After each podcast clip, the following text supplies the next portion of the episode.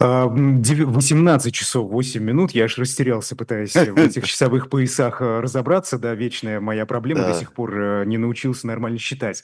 На своем месте программа "Дилетанты". Это YouTube-канал "Дилетант" и, э, "Эхо", если вы нас слушаете с помощью приложения "Эхо" или на сайте "Эхо онлайн". Я Айдар Ахмадиев, Сергей Бунтман. Сергей Александрович, Да, добрый вечер. с нами должен быть, я надеюсь, мы добьемся этого, Александр Шубин. А, замечательный историк, вы его, э, я думаю, хорошо знаете по нашим передачам. И в "Дилетантах" он был, э, у Евгения Бунтмана, например. Была замечательная о московском московских событиях, э, 17 года. И у меня было поразительное совершенно чувство, э, что вот я просто вижу, откуда какая колонна идут, где юнкера, где красногвардейцы, где кто, где что вообще. И сегодня мы действительно очень хотели говори э, поговорить и хотим поговорить и с вами о Ленине, о его последних годах, о том о том, что, а, что собой представляет. Это действительно крупнейшая, э, если, а, с любой оценкой, с любой коннотацией, крупнейшая фигура, а, 20 века. Конечно, одна из крупнейших фигур нашей истории, да и не только в нашей истории.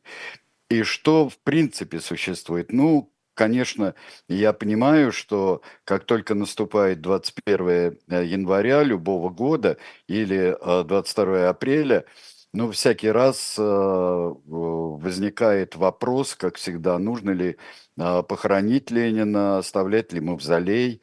А, мавзолей- шедевр, на самом деле. Мавзолей, а, совершенно поразительное, сооружение. И, э, стоит по той самой волшебной оси, э, Красной площади, Сенатская башня, купол Сената, а, арка верхних рядов ГУМа.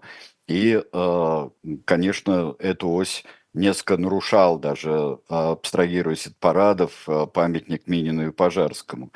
Это, ну, вот, так, несколько лишнее, а, оказалось. Или или он, Ну или да. я.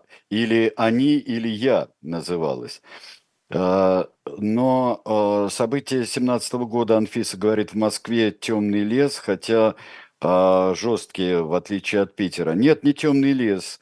И я вам советую, если как-нибудь попадутся наши, архивы, архивы дилетантов, о Московском восстании, о московском, а, московских столкновениях, э, 17 года. А, так что, очень было хорошо рассказано Александром Шубиным. Кроме того, у нас была передача, у него есть замечательная книга о, а, Махно и о Великой Селянской революции, и, э, Нестор Махно и его время. Она очень и очень вразумительная книга и, на мой, взгляд, исчерпывающая, во многом.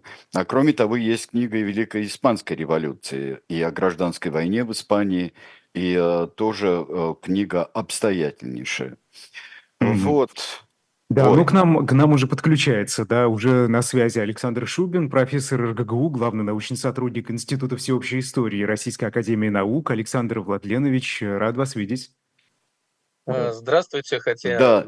Такие не не очень урегулированные отношения с РГГУ, э, преимущественно я преподаю в Государственном академическом университете. А, ну Ака вычеркиваем, да. ну и хорошо, вычеркиваем, да, уточняем. Александр Хорошо. Владимирович, добрый вечер. А, очень рад Добрый вас вечер. и видеть, и слышать. И мы сегодня, а, хотели пого хотим поговорить, а, о Ленине. 100 лет исполняется, а, со дня смерти Ленина. И, а, но у нас, а, до сих пор, мне кажется, и гражданская война не окончена, и, а, история не переварена 20 века, да и другая история щас как-то колом становится, мне кажется, в общественном желудке. Но, хочется поговорить всё-таки, а, Ленин и, а, роль его в, а, том глобальном изменении, которое произошло, а, в первые, второе десятилетие, а, 20 века. А, роль его ключевая, главная, и как ее можно оценивать сейчас, а, вне зависимости от положительных или отрицательных коннотаций, а как исторического, а, лица, как политика, как революционера? А, ну, действительно, роль Ленина колоссальна, хотя есть и другие довольно крупные фигуры в 20 веке все-таки. А, и такие антигерои, как Гитлер, и довольно крупные фигуры, такие там, как Рузвельт, Ганди.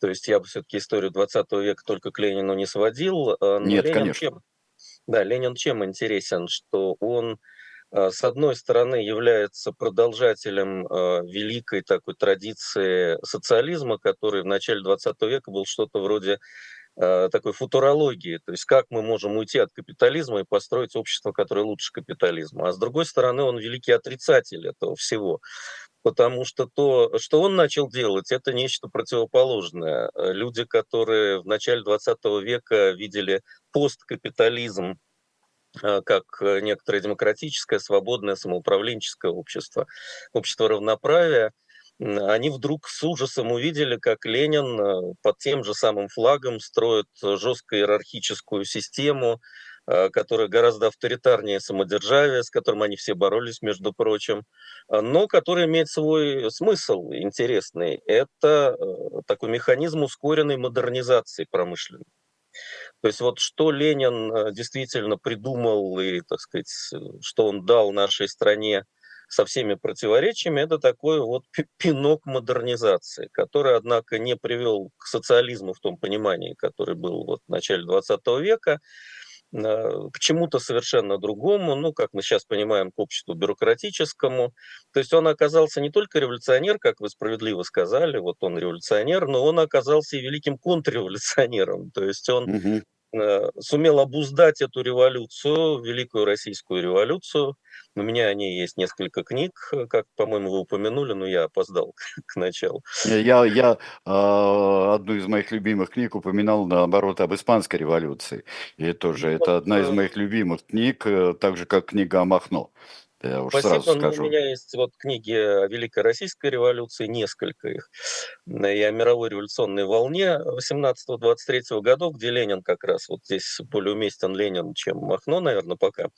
А, такой основной ну, да. демиург, деятель, да, вот этих э, всех вещей. Его обычно воспринимают как великого разрушителя, а он, между тем, э, конструктор, созидатель такой вот мегадержавы, э, которая, в общем, по унифицированности, когда она была уже после его смерти все-таки, так сказать, доведена э, Сталином и его соратниками вот, до последовательности определенной, она оказалась самым таким пиком авторитаризма, который только можно было придумать. И централизма, по сути, такое государство-фабрику они создали. И роль Ленина тут очень велика. Иногда Ленина, так сказать, разводят со Сталином, говорят, что нет, это вот отрицание такое, Сталин отрицание Ленина.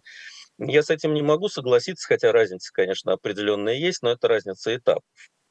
И вот за что мы ругаем и хвалим, кто-то хвалит, кто-то ругает э, Сталина, за это несет ответственность, конечно, и Ленин. Э, потому что он заложил вот эту вот тенденцию сверхцентрализованного общества, которое действительно сыграл потом очень важную роль в истории 20 века. Александр Владимирович, а я, я сегодня отвечаю за наивные вопросы, поэтому вот та жесткая система, которую организовал э, Владимир Ленин и его соратники, это так получилось или так задумывалось? изначально? Ну, во-первых, э, это во многом так задумывалось. И задумывалось не Лениным, задумывалось еще Марксом, потому что идея такой вот э, единой ассоциации трудящихся, работающей по единому плану, который вырабатывается в центре этой системы. Э, это, в общем, идея, которая не Лениным придумана. Э, и надо сказать, что у этой идеи вообще есть довольно много демократических украшений. То есть вот если бы здесь был человек, который ругал бы Ленина, я бы, наверное, Ленина защищал, упоминая, что все-таки это были люди цивилизованные, они не хотели ну, Ленин, наверное, бы в могиле, вернее, наверное, переворачивался в могиле, хотя он там под присмотром лежит, когда вот был 37 год, когда множество его соратников Сталин отправил на плаху, но, с другой стороны, Ленин к якобинству неплохо относился, а якобинцы, как известно, тоже этим грешили. Ну вот и Маркс тоже неплохо к якобинцам относился. Но смысл в том, что вот создается такое государство-фабрика которые должны решить все проблемы, рационально все распределить. И, конечно, это все, этот план будет вырабатываться наилучшими людьми, которые будут избраны демократически, через систему советов, которая изначально тоже, кстати, была очень демократическая. Ленин ее принял как ширму, и потом эти советы мог э, так сказать, вычищать, там, назначать. Э, и, конечно, в его правлении ключевую роль играл Совнарком во главе с Лениным, а никакие не эти советы, они скорее были таким аппаратом. Но Ленин, в общем, довольно честно это и разъяснял. Вот у него есть работа такая «Государство революция», которая считается... Вот только о ней хотел а, спросить, только да, о ней. Ужа ужасно демократической. И э, должен признаться, что когда там мы копали под коммунистов в 80-е годы, мы этой работой прикрывались, потому что там очень много таких справедливых моментов, что вот и чиновники не должны иметь э, больших полномочий, и оплачиваться они должны как средний рабочий, и рабочие легко справятся с задачами управления. Но если внимательно вчитаться, там есть э, очень четкие указания, что это вот, например, никакой не анархизм, там не, не самоуправление, потому что а, это исполнительские функции на местах. То есть рабочие должны быть к управлению привлекаемы, но для выполнения общего все-таки замысла и плана. Потому что если одни будут в одну сторону, а другие в другую сторону, какая же это рациональность и какой же это единая, так сказать, организация. Поэтому Ленин опубликовал эту работу «Государство революция» в 18 году. Это не была какая-то предвыборная программа, которую не выполняют. Он уже был давно у власти, и он сделал очень важное заявление, у него есть речь, очередные задачи советской власти, которые вот тогда же совершенно озвучиваются, где русский человек плохой работник, что рабочих нужно встроить в систему Тейлора, то есть такую очень фабричную систему муштровки трудовой, и нужно бороться с теми, кто Э, с рабочими даже, которые, в общем, если они как-то не подчиняются, это не рабочие, а хулиганы, это уже не, не настоящие рабочие. А кто настоящий рабочий? Вот, э, как Ленин пишет о себе, мы сознательные рабочие. Хм. То есть имеется в виду, что от имени рабочего класса говорит партия. Партия это довольно жестко иерархически устроена был, была дискуссия о профсоюзах, где там разные фракции стали говорить, ну, может быть, рабочему дать больше полномочий, рабочим организациям в управлении производством. Ленин все это довольно жестко присек в итоге на 10-м съезде партии, там все эти фракции запретили, и было очень забавно, потому что фракционеры апеллировали к программе партии, принятой в 2019 году, ну вот на таких э, романтических началах, когда еще казалось, что Э, сказать, это, это будет завтра, и вдруг там написано, что профсоюзы должны э, заниматься непосредственно задачами там, регулирования, управления хозяйством. И когда Шляпников из рабочей оппозиции стал апеллировать к программе, э, Ленин стал объяснять, что ну это точно не сейчас, это еще бог знает когда, и Шляпников даже пошутил, что Ленин собирается ввести нашу программу в действие в 25 веке. Ну, вот ну, в общем, недавно... было похоже. Было похоже, потому что, а, потому что а, вообще работы, а, работы Ленина, и когда это говорится, вот самоуправление, вот здесь демократия, вот выборность, вот то. Не сейчас. Диктатура нужна. Диктатура нужна на каком-то этапе какой этот этап. И когда вчитываешься, действительно, не для историка ПСС, а когда вчитываешься в это как в работу, действительно, то получается, что это откладывается, ну, ну почти до 25 века. Почти. Надо сказать, что тут тоже вот правильный был задан очень, я считаю, важный вопрос, так задумывалось или так э, получилось. То есть задумывались вещи, в общем, светлые, ну, что люди будут сытые, одетые, культурные, заниматься, ну, если говорить о Марксе, будут науками и творчеством, в конце концов. То есть, ну, я думаю, что все или там подавляющее большинство людей, они бы очень радовались реализации какого-то такого вот идеала, и я, собственно, тоже совершенно не против, и многие оппоненты Ленина были совершенно за это.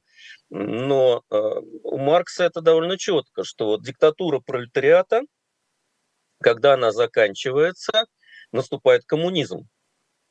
То есть вот социализм, который потом там Сталин э, манипулировал этим наименованием как такой вот не то коммунизм, не то не коммунизм, не то диктатура, и потом у Брежнева и Суслова было прямо, так сказать, общенародное государство, которое Маркс прямо отрицал, что это возможно. Вот Ленин такими играми не занимался. То есть, да, диктатура, и мы, наверное, довольно быстро, он говорит о сроках 20 лет, там 30 лет, это в поздних работах, иногда несколько лет. Мы вот все-таки пройдем этот этап, и у нас все заработает. То есть как это вот можно все представить, все заработает? Ну, это современная промышленность, все рабочие любят свое дело, четко идет четкое нормирование, кому сколько положено, чего для, для счастья и сколько человек должен произвести, и он добровольно, поэтому диктатура уже не нужна, это все делает. Но мы понимаем, что тут дьявол кроется в большом количестве деталей, потому что индустриальное общество, которым только и мыслил Ленин, как такой перспективы, о которой он думал. Индустриальное общество предполагает узкое разделение труда, значит, нужен менеджер, который будет это все распределять. И, в общем, система, так, вот, которая была ими задумана, она ничуть не, не про равноправие оказалась. Ну да, Но здесь она... появляется иерархия, появляется иерархия, появляется целый слой или даже несколько слоев о управленцев и управляющих. Да. да. Это хорошая идея для ускоренной модернизации, вот для концентрации ресурсов. Отсюда этот вполне технократический план ГЛРО, Напомните, коммунизм есть советская власть плюс электрификация всей страны. Здесь нет ни равноправия, ни... Ну, советская власть, э, понятно, что для Ленина это не власть советов, э, избираемых там рабочими и крестьянами на местах, и затем, как это изначально э, создавалось и планировалось, когда эти делегаты приезжают, могут в любой момент там заменяться. Нет, это власть Совета народных комиссаров. Плюс электрификация. Это технологический, технократический проект которому потом добавляется еще, ну, как некое отступление, ну, более осторожный путь к социализму, добавляется вот этот вот НЭП, то есть мы все-таки сначала напрямую не получилось прорваться, мы попробуем, э, так сказать, добавить немножко рынка, чтобы лучше снабжать население, а то уж совсем голод разразился, и но, тем не менее, НЭП тоже Лениным вскоре начинает восприниматься как путь к социализму через кооперацию. Это вот существенный такой у позднего Ленина, существенный шаг навстречу его оппонентам. Ведь за что его критиковали? Меньшевики за то, что он не учитывает культурного уровня страны. Э, и в последних работах он говорит, да, нужно там учителей лучше финансировать, нужно как-то грамотность повышать, э, хотя культура к грамотности не сводится, как мы понимаем. Э, и вот кооперация... Но грамотность важна была, но все-таки грамотности-то добились. А вот опять, очень хорошо для модернизации, не очень хорошо для социализма, потому что для чего нужна грамотность? Чтобы считали, читали, читали Э, чертежи, чтобы был хороший рабочий, чтобы был хороший инженер, но не дай бог он начнет свободно рассуждать э, на гуманитарные темы, не так, как указано из Кремля те, кому, э, так сказать, вот, те, кто решил, что НЭП это можно еще и, и поговорить длинным языком, указали на дверь в виде философских пароходов. То есть просто повысылали из страны, ну а кто не уехал вовремя, э, тех, так сказать, закопали потом поглубже. Э, интересно, вот такой эпизод, когда составляли списки на высылку, Ленин очень настаивал, чтобы выслали такого историка Рожкова, который меньшевистский, марксистский историк, он марксистский, но он с такими его марксизм не жесткий, там вот факторы культуры, он о них очень много пишет. Рожков упирался изо всех сил. Ленин тоже уперся, но поскольку он уже болел серьезно, он не смог дожать эту, эту ситуацию. Рожкова отправили в ссылку внутри страны. К радости этого Рожкова надо отдать ему должен. Был еще другой такой вот теоретик, который не хотел уезжать, Кондратьев. Его потом, так сказать, репрессировали очень жестко. А Рожков просто не дожил. Так что вот такая счастливая ну, судьба. Да. Но он скончался в 27 году и не дожил. Но вот что касается грамотности и культуры, то культура для нас это все-таки свободный обмен мнениями, аргументами. Культура для вот этого вот просветительского проекта большевиков это хорошо работаете на фабрике, хорошо считайте, хорошо выполняете указания. То есть опять модель иерархическая, ну как говорится, тоталитарная. Александр Владимирович, вот здесь э, возникает а, вообще о повторяемости российского пути вопрос. А, Но ведь, э, честно говоря, Петровская эта идея, она была э, похожая идея о грамотности. Э, ему все очень нравилось, кроме совершенно непонятного парламента в Англии и болтовни, которая ему не нравилась. А вот эти практические знания, которые ему были нужны для выстраивания огромной бюрократической военизированной э, машины, в которую он превратил тогда и Россию. Здесь э, Похоже, как... Известная, да, тема, и э, у меня такая есть ранняя книга «Гармония истории», но сейчас, это было, не знаю, в 90-м году я ее писал. Э, там много что я, конечно, уже сейчас пересмотрел, и издана она была, неважно, но там э, такая же вот идея о том, что есть определенные циклы, ну, все-таки спираль, да, то есть не возвращение в ту же точку, ну, да. а движение по этапам, но вот э, переход к каждому новому этапу, он требует иногда похожих средств. Там тоже есть это параллель, но, правда, не с Лениным только, а со Сталиным даже, все-таки не будем забывать. Конечно, у Петра модернизационный рывок, э, который игнорирует главное, что для эффективного, гибкого, современного модерного общества, индустриального общества, все-таки необходима и определенная степень плюрализма дискуссии, разнообразия. А, вот для форсирования, да, это э, концентрация, так сказать, ресурса в одной руке, это полезно. Но потом Россия очень серьезно тормознулась после Петра, как известно. То есть вот э, Петр как бы он э, двинул вроде бы вперед, а потом культурного вот этого, э, культурной оболочки не хватило. Хард сделали, софт подкачал, а софт без харда, хард без софта не работает. Хотя вот все клялись там тем, что продолжают и все делают то же самое, и а, механически, вообще-то инерционно делали, делали вот ту самую европеизацию, но в каком-то инерционном таком вот э, Ну, во-первых, европеизация очень выборочная, да, абсолютно. Ну да, да. И вот когда понадобился следующий шаг, э, дискуссия, конкуренция, тут э, в России, так сказать, оказались большие проблемы. Э, с советским проектом, ну, советским в кавычках, конечно, или там коммунистическим, но тоже в кавычках, потому что ракету запустили не в сторону прямую вот коммунизма, социализма, как он виделся, а, ну, скорее вот путь модернизации, который тоже необходим. Да, это необходимая стадия развития, но наша страна пошла вот по этому сверхцентрализованному пути.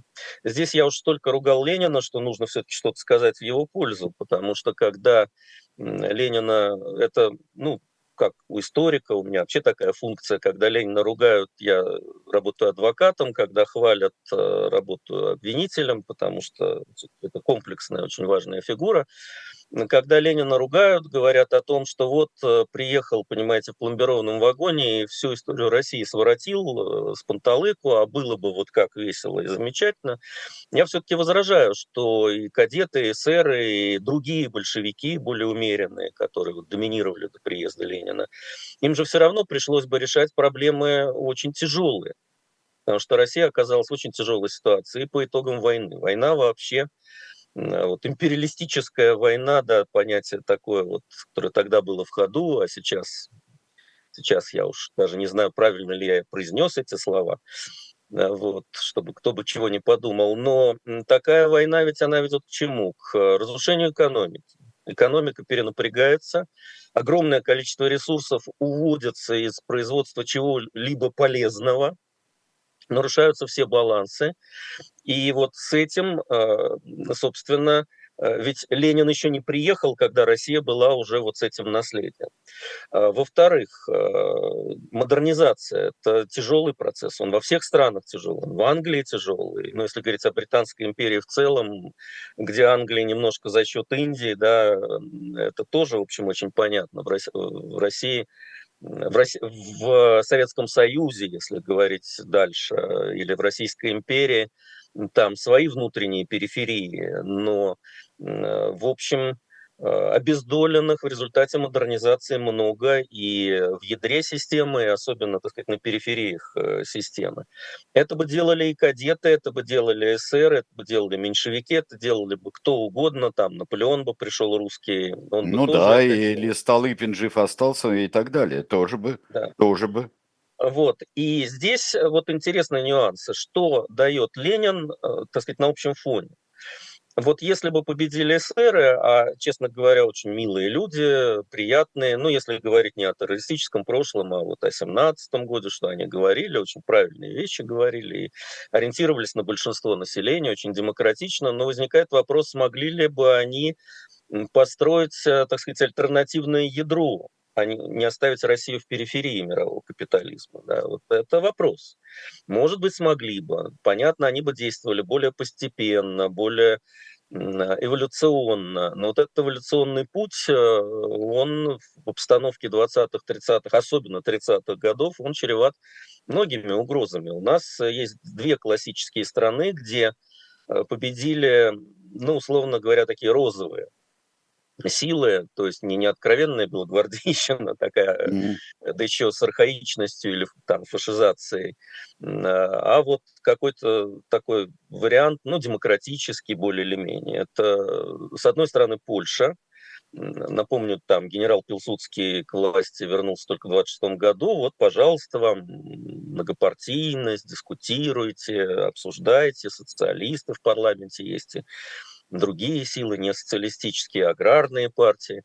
Э, ну и, в общем, очень медленное развитие. А учитывая внешнеполитическую ситуацию, мы понимаем, что тут э, еще и военно-промышленный комплекс очень важен. Такие вещи тоже.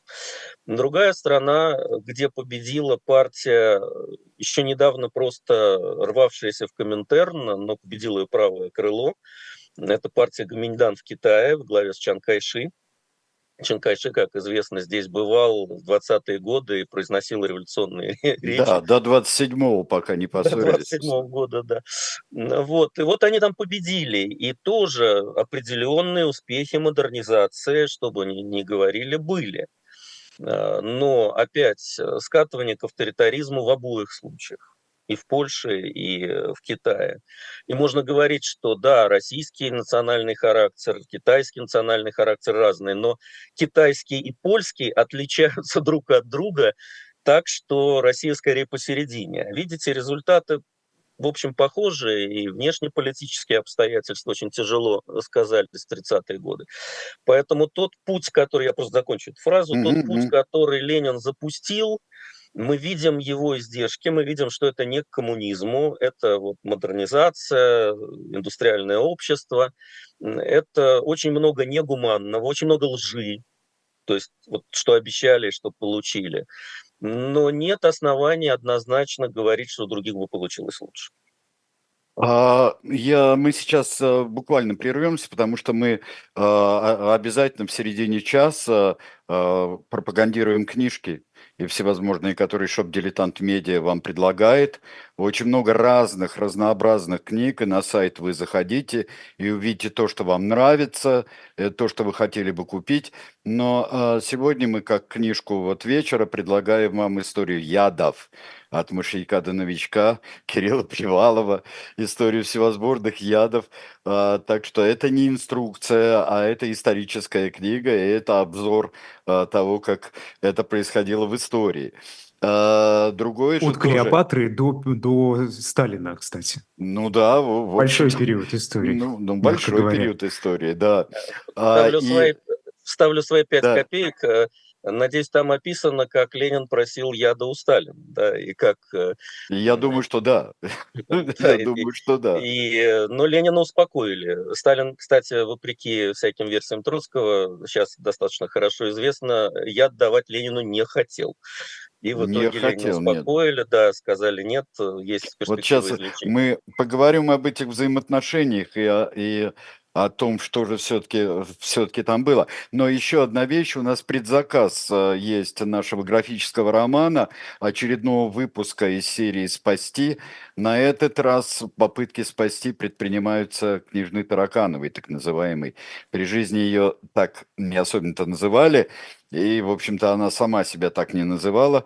Э, и вот э, этой удивительной женщины, таинственной самозванки, как ее э, спасти, э, собирались, вот это придумано и описано в новом графическом романе. Его можно предзаказать после 15 февраля. Вы сможете получить его, заказав. Вот, Мгм. Александр Владимирович, а, вот, а, Айдар, ты А хотел знаете, что-то я спросить? еще, еще Да-да. вставлю, пока вы думаете, что спросить, свои пять копеек. Э, э, В середине 90-х годов я написал такую провокационную вещь э, в виде альтернативной истории «Если бы Ленин прожил дольше». Она называется, по-моему, «Ленин жив», и где-то бытует в интернете до сих пор. И с ней такая забавная вещь. Я начал э, фальсифицировать, ну, это шутка, конечно, была, э, фальсифицировать э, тексты людей, но в их стиле писал тексты Сталина, Ленина, там, Троцкого и других, как вот если бы Ленин не умер, а вылечился бы. Ну, что на самом деле с точки зрения современной медицины было совершенно не исключено. У него такой был довольно тяжелый атеросклероз, но принципе сейчас, может быть, э, и вылечили бы. И вот он живет еще там до 1939 года, сама эта история доводится до 60-х годов. Э, это во многом продолжает то, о чем я начал говорить вот с альтернативами. Э, Соответственно, Сталин ока- оказывается в опале, идут воспоминания Сталина о его опале. Троцкий сначала сближается, потом там другие обстоятельства. Ленин умирает, выдвигается вперед Бухарин, и тоже там это же бухаринский миф существует, что было бы лучше с Бухарином. О, да. я, я с ним не согласен, то там все кончается вообще э, атомной войной. Ну, то есть это не факт, что я вот сейчас вам утверждаю, что все бы кончилось атомной войной. Я о том, что когда мы ищем добро и зло в этих деятелях, мы обычно игнорируем э, то, что при каком-то повороте могли бы сработать еще более тяжелые механизмы. И вот э, самое смешное, что некоторые люди потом говорят, что дочитали почти до конца, потом атомная война, но я точно же в школе учил, что ее не было. И только тогда они понимали, что все это выдуманная такая Ну параллель. да, у меня однажды, э, когда я к одному из переводов средневековых своих писал э, предисловие, и говорю, к тысячному году и вокруг тысячного года э, люди ждали конца света. И там было замечание, э, замечание такое, надо сказать все-таки, чем это кончилось. Был ли конец света? Было. А. Я хотел все-таки все-таки спросить а, несколько, несколько вещей. Вот, вот в этой обстановке, начало 20-х годов, а, насколько Ленин был, скажем, о ужас, оппортунистичен, то есть а, действовал по обстановке, А, насколько он а, менялся по обстановке, насколько он менял политику большевиков по обстановке, вопреки, может быть, плану. Знаете, Ленин в этом отношении очень интересная фигура э, уже для историка, э, потому что когда его изучаешь, э, на любой вопрос ответ идет и да, и нет. То есть, с одной стороны, Ленин – это человек действительно очень принципиальный, это человек, который постоянно держит цель э, в голове, он представляет себе общество, к которому он идет, э, и в то же время он на этом пути э, способен маневрировать чрезвычайно легко и с очень большими амплитудами колебаний. Потому что вот посмотрите его, даже я не буду говорить о его дореволюционных взглядах, но вот он распускает вожжи осенью 17 года, советы на местах, делайте что хотите, экспериментируйте. Э, Здесь определенные такие у него даже синдикалистские какие-то идеи, что вот рабочий контроль можно там дать рабочим порулить предприятиями. Но Он, конечно, понимает, что все и так разваливается, и капиталисты рулят ужасно уже. Мгм. Капиталисты рулят ужасно с его точки зрения, он довольно конспирологичен в этом плане, ну, это как классовая конспирология, что э, капиталисты пе- специально вредят. Капиталисты, в общем, с своими капиталами разбегаются из этого для них э, не- непонятной ситуации. И он вот бросает эти вожжи, пожалуйста, он занимается внешней политикой. И, кстати говоря, тут тоже огромные колебания, что шли за мир без аннексии и контрибуций, потом сделали мир с аннексиями, контрибуциями, и, пожалуйста. Потом тут же его отменили. То есть договариваться с Лениным, конечно, тоже империалисты должны были понимать, что себе дороже. И тут же в Германии сделали все, чтобы в Германии революция разжигалась все глубже. То есть вот эти его постоянные движения в одну сторону, в другую, весной собираем Тут же выпускаем государство революцию, очень демократическую, говоря о том, что в будущем, может быть, опять вожжи эти начнем а, отпускать. К концу гражданской войны все приходят, э, Шляпников, там, Сапронов, децисты, рабочая оппозиция, другие говорят, да и Троцкий с Бухарином говорят, ну, может, пора уже как-то вот побольше свобод, э, какой-то самоорганизации на местах. Говорит, вы ничего не понимаете, приводные ремни. Вот mm-hmm. мотор партии и приводные ремни к массам. Э, слово приводные ремни это профсоюзы.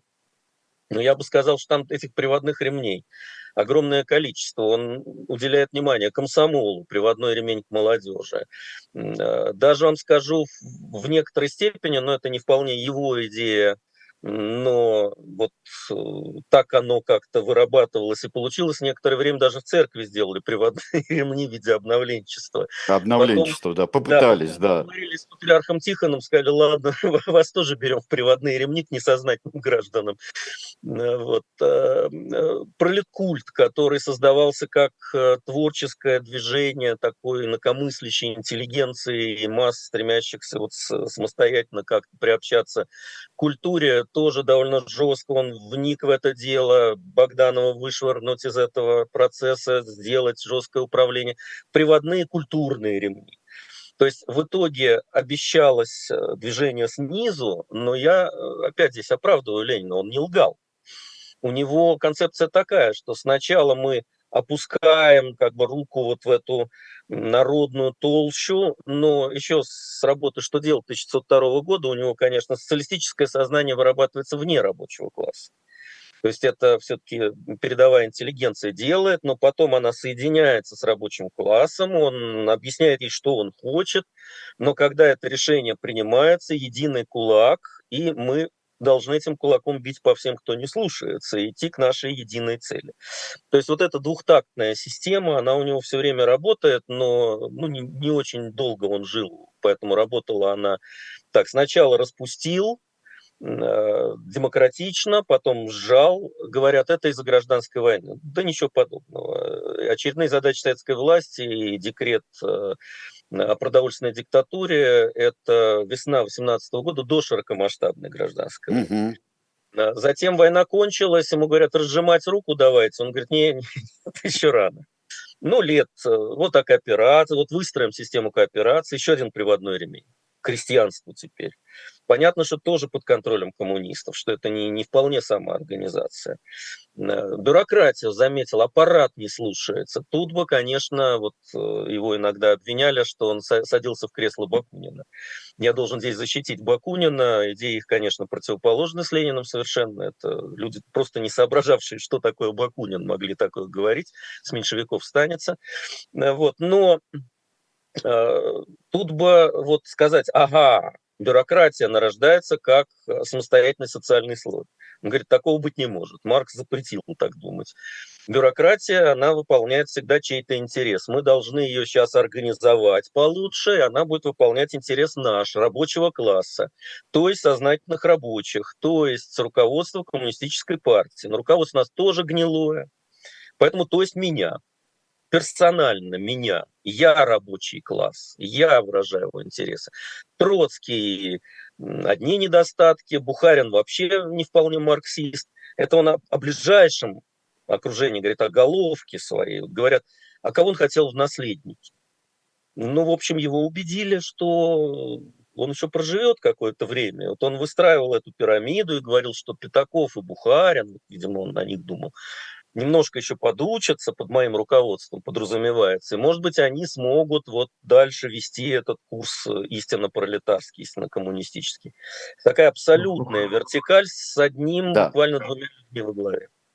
Mm-hmm. А, а, да. А скажите, вот ну, эта система, она же работала хорошо, исправно. Да, это не выглядело чем-то таким хаотичным. А... Все, по-моему, функционировало. У меня вопрос на вопрос. А что значит хорошо? Без да, каких-то есть... казусов, да.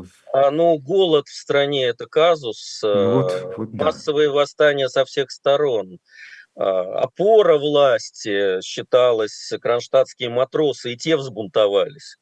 Это как бы вот казус на казусе и казусом погоняет. Высылают философов из страны. Это еще чтобы их спасти. Там Троцкий объясняет, что если на следующем витке там у нас какая-то драка с империализмом пойдет, нам же придется этих философов расстрелять. И был глубоко прав, вот да.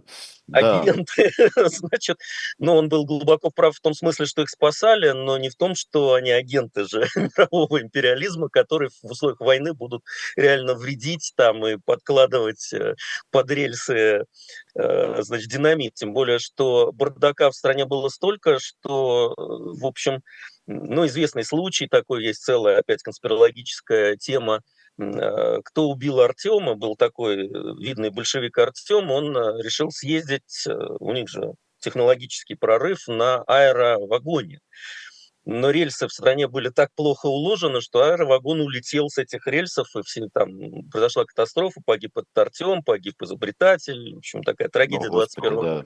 Да. да. Но, а... но, но просто рельсы плохие у вас даже в стране, вы, вы нормально не можете за ними следить, потому что расчет-то был правильный, они в одну сторону нормально съездили. Вы знаете, а, Поэтому наверное... Работало плохо плохо. Все, констатируем, да. Но, Вы знаете, мы... мы но она работала... Нет, но, но тут нужно и адвокатскую вставить мне, адвокатский 5 копеек. Но она, она и до Ленина работала плохо, и после Ленина работала плохо, а, и у соседей в Польше она работала плохо. Ну, посмотрите фильм «Знахарь», например, вот он... Там тоже авария происходит. А, она и а, у китайцев работала плохо. Это эпоха тяжелого перехода перехода от одного состояния в другое. Там у всех были недостатки. Ну, хорошей и... работы здесь ожидать было бы, наверное, инфантильно. Но неизбежный переход был. Неизбежный, мы говорили о том, что неизбежен э, был переход, потому что и э, но э, страны вышли из империалистической войны, э, вышли, и э, Франция вышла очень тяжело. Франция очень тяжело переживала это. Ну что ж, другие традиции или что же, э, что же было? Где же та э, закваска, из которой мог все-таки э, появиться прогресс, но как-то с сопровождаемой демократией? И замешанные да, на демократии. Тут, тут мне придется опять возражать самому себе, поскольку я всегда говорю да и нет.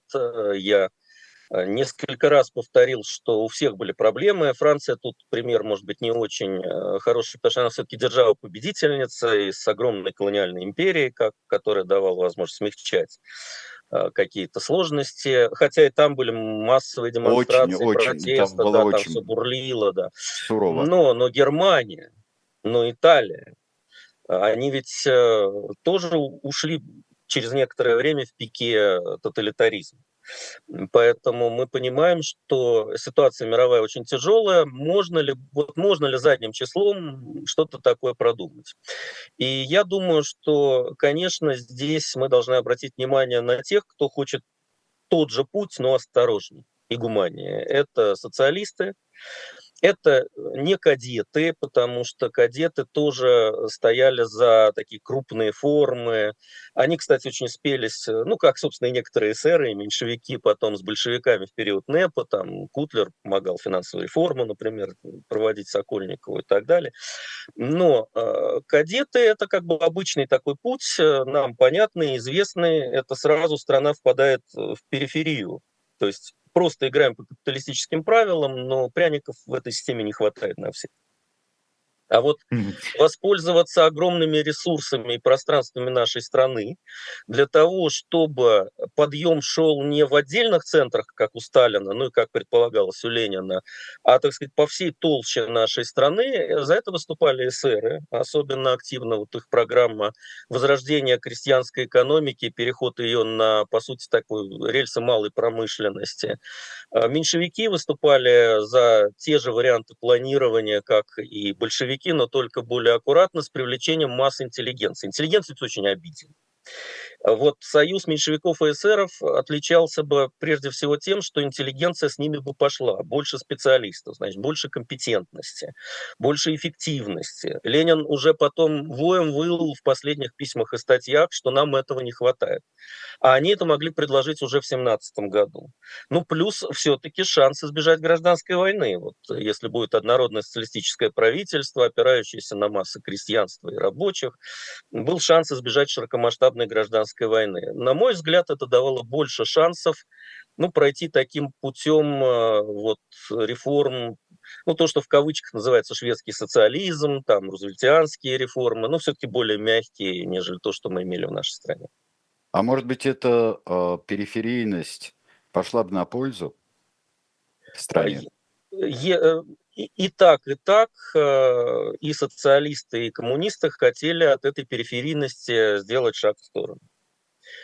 опираясь на свои возможности, свои ресурсы. Вот этот социализм в отдельно взятой стране, это же эсеровская идея. Ее потом Ленин и Сталин, э, ну, как бы от, от необходимости взяли, что мы должны строить, опираясь на свои возможности.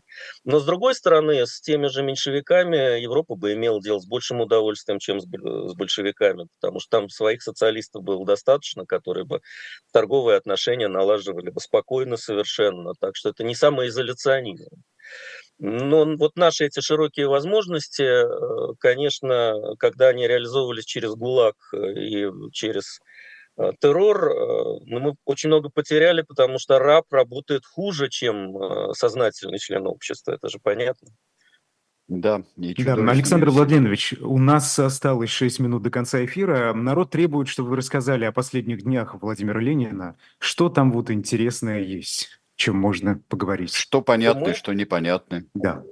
Да, э, удивительно, потому что мы, я-то ждал э, вопросов про немецкие деньги, вот, и что-то такое, и очень хорошо, я просто очень рад, что эти вопросы не задаются, то есть люди уже, все-таки не зря мы работаем, историки, чтобы показать, что этот фактор не сыграл никакой практически роли, и, и сам-то фактор сомнителен, что он вообще был, а если был, то ничтожная кап, капелька денег, полученных из-за границы, и точно не от германского генштаба, это я так на всякий случай ну, да. эту формулу произнес, несу. И мы как раз очень много говорим о последних-то днях. Э, Но ну, здесь я должен сразу, вот ко мне обращались тут несколько телеканалов э, центральных за интервью, и всех пришлось отклонить, потому что там как-то я вдруг понимал, что я окажусь либо в компании каких-то э, пропагандистов э, за и против, а это всегда достаточно противно, либо будут говорить про сифилис. вот сразу О да, что... любимая тема. Версия, сифилис, да, мавзолей. Версия вот сифилиса, это... да, да, она была отвергнута довольно быстро еще врачами. Там симптомы были похожие, Э, сейчас э, история болезни известна, дискуссии врачей известна, они быстро да, достаточно это все проанализировали, и у них была установка такая, что нужно проверить пациента с такими симптомами на сифилис, если нет, то дальше смотреть, что, что происходит. Ну, вот. А у него довольно... То есть сифилис сразу вычеркиваем, э, там, ну, засорение, я, к сожалению, или к счастью, не медик, поэтому я не очень грамотно это буду излагать, но есть книга Лопухина, очень компетентная, есть книга Логинова, который добавляет кое-что к Лопухину, и смысл этого заключается в том, что, да, у Ленина были проблемы с кровообращением, и, э, соответственно, болезнь то приходила, то отступала, врачи были в растерянности, что делать, потому что нетипичное движение. Свою роль сыграло, кстати, это ранение 18 года, а, где, ну, кому интересно, отсылаю к своим книгам, революции крови омытой 18 год, э, там вот я подробно говорю о том, кто, на мой взгляд, стрелял в Ленина, и я думаю, что это была не Каплан, э, но, но это был и не заказ Свердлова и Дзержинского, как наши конспирологи любят, там своя интересная и трагичная история, но вот если говорить о том, что пуля, вот она повлияла, да, она изменила кровообращение, пуля была изъята, что снова изменило кровообращение. И за, э, вот эти вот странности они начали запутывать тоже врачей. Но Ленин до последнего сохранял интеллект. Он не мог говорить вот последние месяцы, но он сохранял интеллект. Его последние письма и статьи, которые были написаны до приступа мартовского, мартовского или апрельского, апрельского, ну, мартовского. Видите, не, не все держу в голове, но, в общем, весеннего приступа 23 года. До этого были написаны статьи его, которые говорят о нем как о человеке достаточно мудром, а, но а, они неправильно понимаются как завещание. На мой взгляд, он не писал завещание. Он вообще человек нерелигиозный, и как бы он действовал, пока я действую. И вот пока я действую, я считаю, что нужно выстроить аппарат под, под, лидерство, под лидера, лидер мудрый, лидер-стратег, который уже не лезет в текучку, такой, ну, как бы сказали по аналогиям, Дэн Сяопин такой, да. Mm-hmm. Вот он мудро сидит и дает основные направления. Вот сейчас нужно идти в кооперацию, нужно организовывать крестьян осторожно, с концессиями не получилось, значит, нужно экономить, нужно ну, собственно, социализм в одной стране, вот, что в нашей стране есть все необходимое для социализма, это Ленин сказал, это не Сталин и Бухарин придумали. И вот так накапливать. Но если начнется мировая революция, конечно, тоже здорово. Нам поможет германский пролетариат. А, как известно, до 23 года надежды такие были серьезные у Политбюро и у германских коммунистов тоже. А, и вот э, эти тексты, они показывают Ленина как человека очень неглупого, но, э, конечно, не дают оснований для вот этих э, восхищений, что это гений, который изобрел что-то новое. Нет, он, в общем, уступил эсерам и меньшевикам, но уступил тактически. Его главная идея вот этой полной централизации, жесткой организации, э, такого технократического идеала, она оставалась. И она, в общем, и привела к тому, что мы имели потом э, на протяжении нашей дальнейшей истории, десятилетий. Поэтому Ленин, конечно, это автор эпохи. Он не создал Украину, это, это уж вполне определенно можно сказать, но он создал нечто большее. Да, он создал целую эпоху в жизни наших народов, э, которая, надо сказать, тоже не является там адом кромешным. Я жил в советском обществе, вы тоже жили, да. я чувствую, помните советское общество. Айдар, наверное, в меньшей степени. И э, я не испытываю какую-то уж там тяжкую ностальгию по этому обществу, но то, что пришло на смену, это другой вариант э, тех же неприятностей и приятностей. Да, в конечном счете, да. В конечном счете, да. Ну, об этом можно говорить. И э, до сих пор я пользуюсь э, внутренне пользуюсь тем, что пришло на смену. Тут э, я не, не мог бы очень многого сделать, если бы оставался вот такой э, совстрой, как у нас был. А, самый последний, Айдар, можно я задам, э, вместо тебя задам наивный вопрос? Конечно. А присутствие Ленина в мавзолее – это важно или это не имеет никакого значения? Ну, это важно, поскольку это важно для людей, это существенный факт. Нет, для развития России, скажем вот так. Сейчас мы похороним Ленина, все будет отлично. Или не похороним, и будет коммунизм. А я думаю, что если Ленин будет похоронен, это принесет э, э, такую большую печаль и гнев существенной части нашего населения. Э, поэтому я как человек православный, но такой плюралистично очень настроенный, никому не хочу навязывать их верования и культы. Вот если есть такой культ, то если они готовы, вот особенно хорошо, если бы они еще за это платили, это все-таки дорогостоящее мероприятие. Э, если они готовы держать э, останки в таком виде, ну что ж, ну, мы не возмущаемся египтянами с их мумиями, например, и так далее. Э, поэтому для развития России, да, это будет такой, если похоронить Ленина, будет такой дестабилизирующий фактор некоторые. Скорее, да. Да, хорошо ли или плохо дестабилизация в стране, я вам не скажу, потому что сейчас ответ на такие вопросы сопряжены с уголовной ответственностью, поэтому оставим это в качестве загадки. Хорошо. Да. Спасибо ну, о реакции, о реакции на смерть Владимира Ленина можно почитать в январском номере журнала «Дилетант». Там большая статья, очень интересная, а, с разными изображениями, сканами документов и так далее. Отсылаю вас туда. Ну, а время закончилось. Мы вернемся в понедельник в программе «Тираны» с Сергеем Александровичем.